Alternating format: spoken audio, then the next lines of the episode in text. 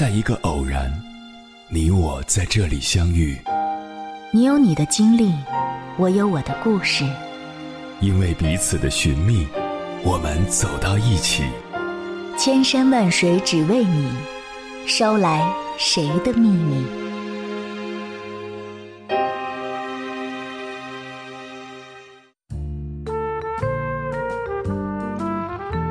欢迎回来，各位夜行者，这里是正在直播的中国交通广播，千山万水只为你，深夜不孤单。我是迎波，我要以黑夜为翅膀，带你在电波中自在飞翔。二零二一年年末的一天，一个网名叫尼莫的女孩，把自己在某短视频平台的用户名改为“北京九零后住家保姆尼莫”。之后，他发布了一条视频，将他做住家保姆的经历和工作片段展示在网络上。这条视频意外的火了，收获了一百多万次的播放量。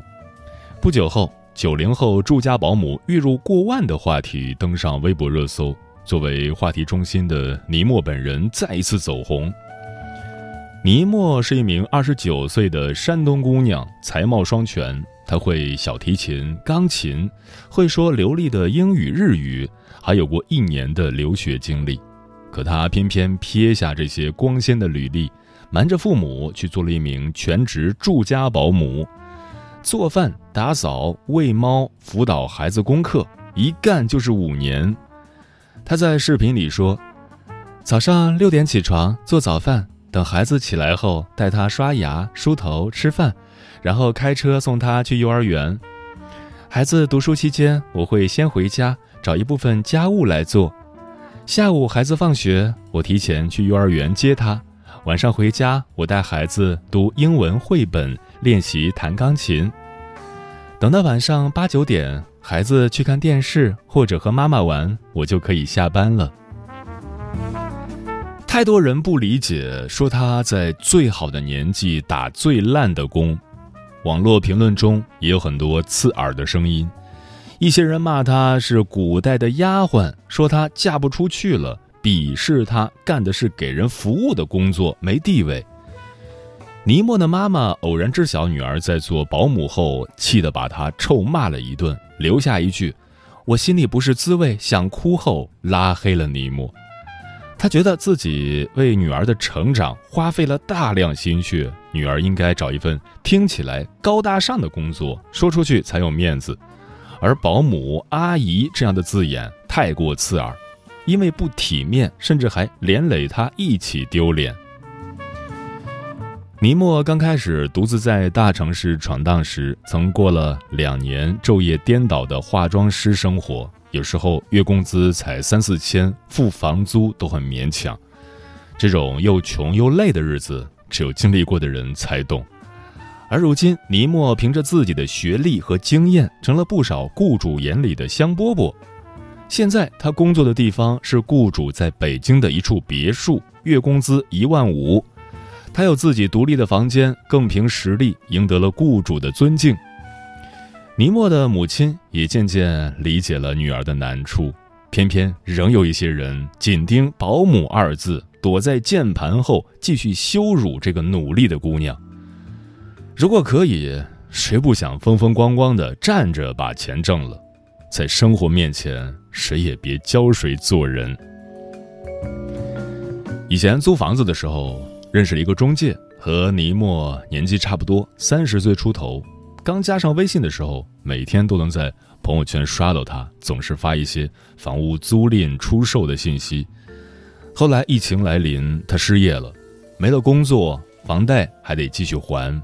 他的孩子才一岁多，奶粉加上尿不湿正是费钱的时候，没办法了，他临时找了个送桶装水的体力活。一桶水的提成是三块五毛钱，他就这么每天骑着电动三轮车在小区办公楼来回跑，遇到没电梯的就硬扛。一个星期不到，肩膀就磨出了血。他拍下伤口，发了条朋友圈，说：“这条屏蔽了家里人，不敢给他们看见。”生活很难，但每一个放下面子为了家人而努力奔波的人都值得喝彩。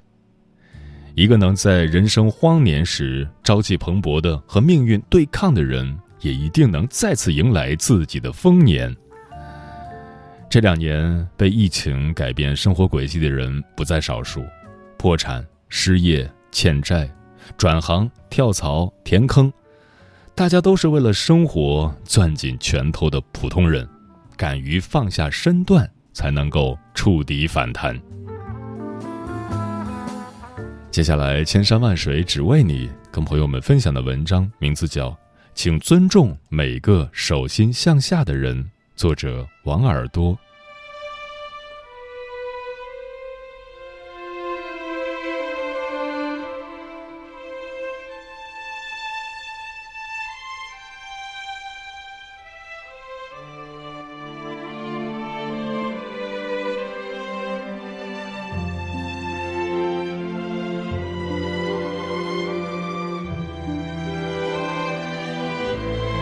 一个九八五硕士选择去开摩的，一个本科生白天跑代驾，晚上通宵洗车，这是最近接连上了热搜的两件事，听起来有些诧异，有些心酸。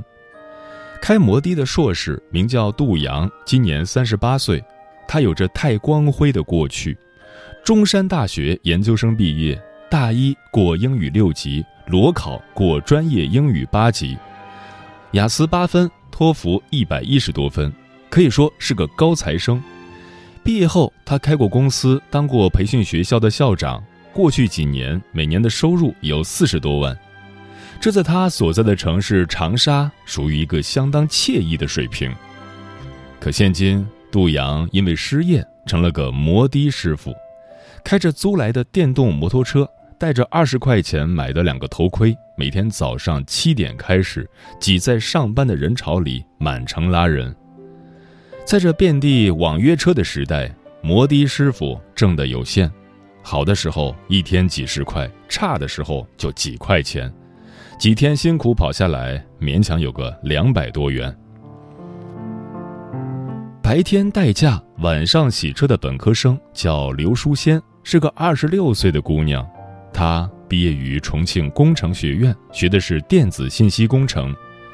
这个专业很容易让人联想到互联网、计算机那些前途光明的工作机会，可他却在最好的年纪，同时打着两份工，还都是累人的体力活。这些年，他卖过烧烤，开过饭店，但因为用料讲究，导致收支不平衡，前前后后亏损了二十万。为了还债，他每天中午十二点到晚上七点到处跑代驾，收工后紧接着又和朋友通宵摆摊洗车，直至第二天早上六点。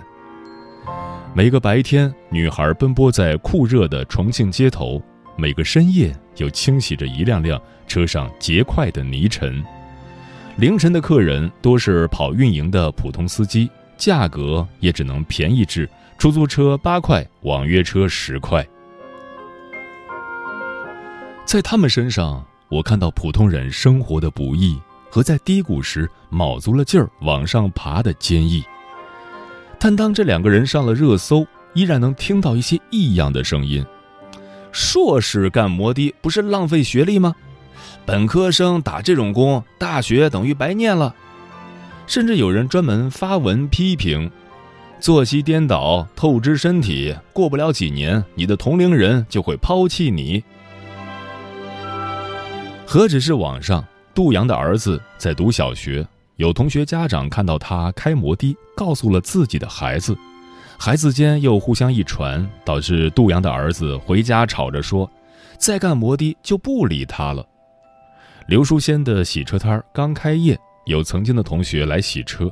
对方甚至为他难过的哭了出来，在所有人眼里，这些受过高等教育的年轻人怎么能干这么一份不体面的活计？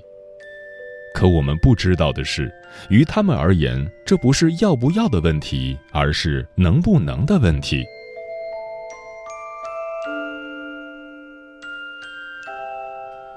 开摩的的杜阳，过去十几年干的是英语培训工作。二零一四年开始创业，二零一七年又开了自己的培训学校，多年的打拼全在教培行业上耕耘。但双减一来，他的时代就结束了，不能补课，不能家教，人到中年失了业。站在曾经的培训学校门口，看着一车车被拉走的桌椅，脚边放着打包的行李，杜阳才明白什么叫生活的重锤。但他没资格趴下，身后是年迈的双亲，膝下是年幼的孩子。中年就是一个不管自己被风雨淋得有多狼狈，也要拼了命给全家人打伞的年纪。可三十八岁在职场。是个尴尬的岁数，杜阳一时间看不到出路，只能迅速抓住救命稻草，哪怕是小钱，哪怕权当过度，能挣一点儿也是一点儿。他说：“我不丢脸，如果我什么都不做，在家待着，那才是浪费学历。”洗车的刘淑仙出生在单亲家庭，家里条件很差，没有自己的房子，从小在亲戚家寄人篱下。桌上有好吃的菜，他再想吃，也学会忍着，等别人吃过再动筷。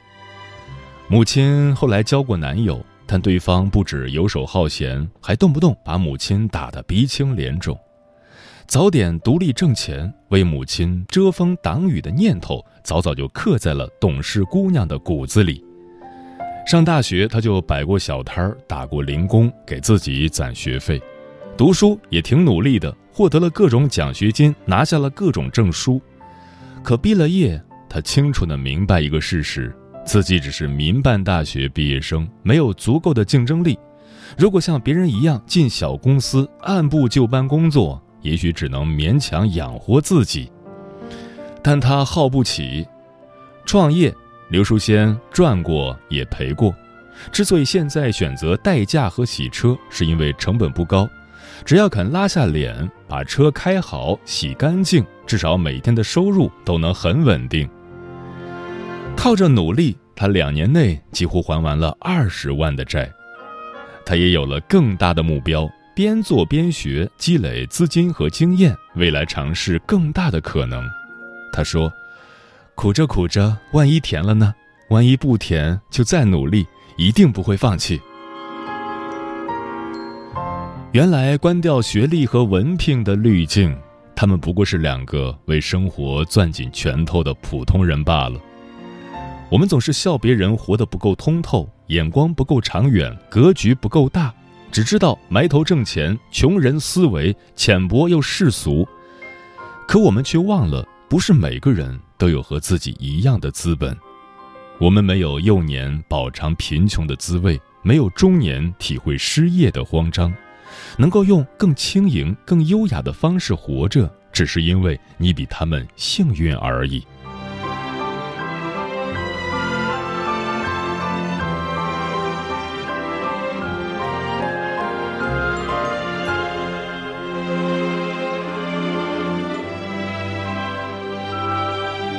之所以专门写写这两个人，是因为一种由来已久的风气。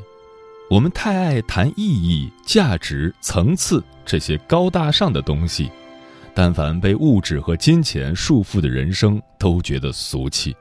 比如一句流行的但并非毛姆原作的名言说：“满地都是六便士，只有某某抬头看见了月亮。”比如出身优渥、赚钱轻松的某音乐人说：“生活不止眼前的苟且，还有诗和远方。”再比如，曾经的某地产大佬说：“现在的年轻人都太急躁了，整天只想着赚钱，应该把精力更多的放在公益或探险上去。”但当真每个人都有这样洒脱的底气吗？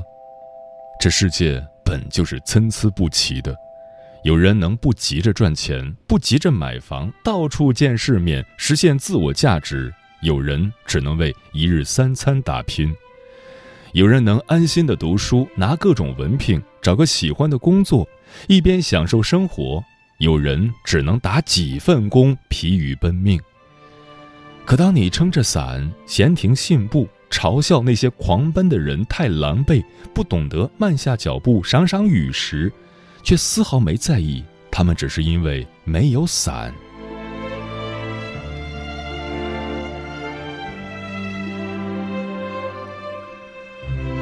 三年前，华中师范大学教授戴建业把阳春白雪的古诗词教成了幽默段子，被人拍下，一夜爆火。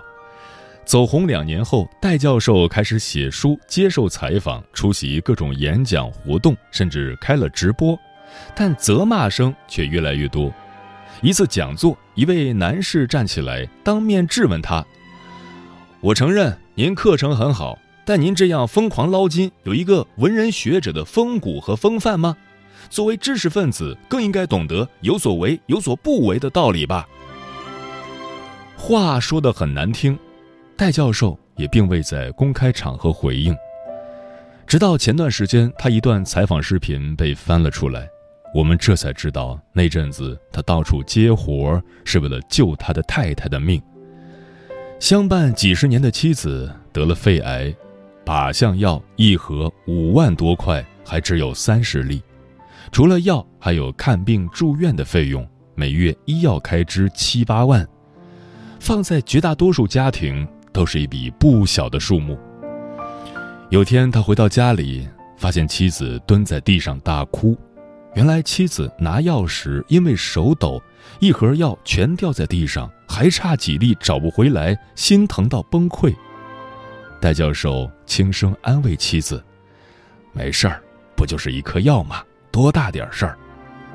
可转身他就拨通了电视台的电话，那是曾多次邀请他做节目的电视台，但他每次都拒绝。这一次，当钱成了急需品，戴教授再也顾不得什么体面。在采访里，他哽咽道：“很多人批评我。”到处赚钱，没有文人风骨。可如果丢了妻子，我要文人风骨做什么？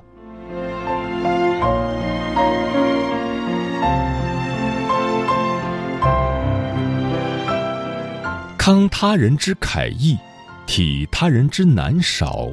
若是能轻松躺赚，谁愿意用难看的模样挣扎？若不是身上还有重担。谁愿意用卑微的姿态谋生？看到别人慌慌张张，只为图碎银几两，别妄加指责，别嘲笑奚落，因为那碎银几两真的能解他们人生的惆怅。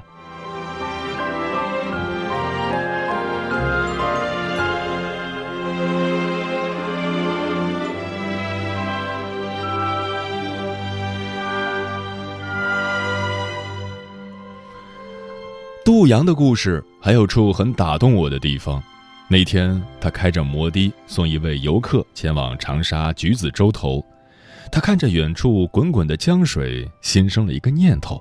第二天早上，趁着整座城市还在慢慢苏醒，他骑车又来到这里，花了半个小时将“沁园春·长沙”翻译成英文，然后站在江边大声地朗诵起来。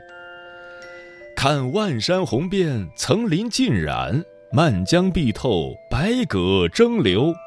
鹰击长空，鱼翔浅底，万类霜天竞自由。一边谋生，一边不忘热爱，这是他给自己的浪漫。而那字字句句，何尝不是送给仍在拼搏的自己？这画面。像极了那个工作间隙在送餐地弹钢琴的外卖小哥。他是三十七岁的李瑞峰，成为外卖员之前，他曾有更体面的过往：钢琴十级，做过音乐人，出过专辑，上过央视，只不过没有激起什么水花。音乐干不成，他又转去影视行业，抱着吉他去闯荡横店。但疫情影响。他等不到开拍的新戏，不仅没收入，连吃饭都成了问题。断粮两个月，他不抱怨，也没逃走，干脆先送起了外卖。毕竟，比梦想更重要的是吃饭。只要赚的是干净钱，就坦坦荡荡、理直气壮。可有老家的朋友知道后，就讽刺他：“你怎么干这个去了？多丢脸！”但李瑞峰说。靠自己的双手挣钱，为什么算丢脸呢？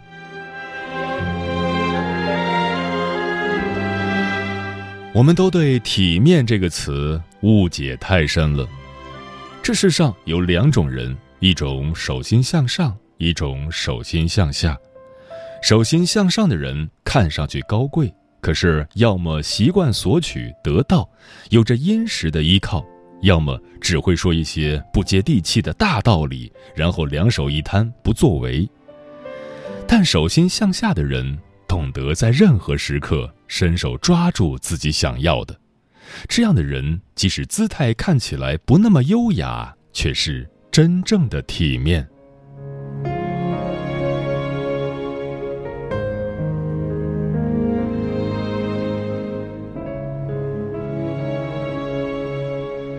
手心手背天亮天黑风吹着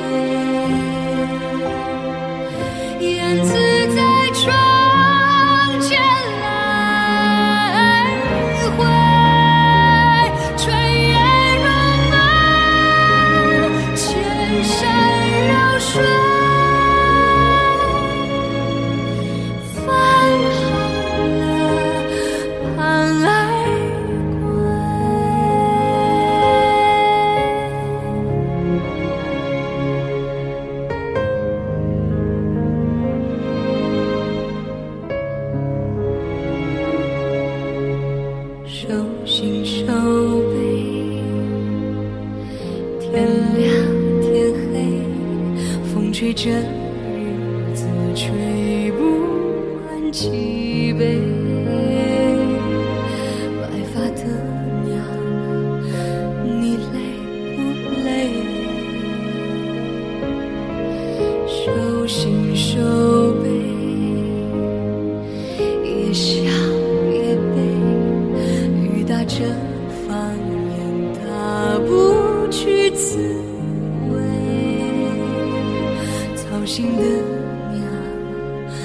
你睡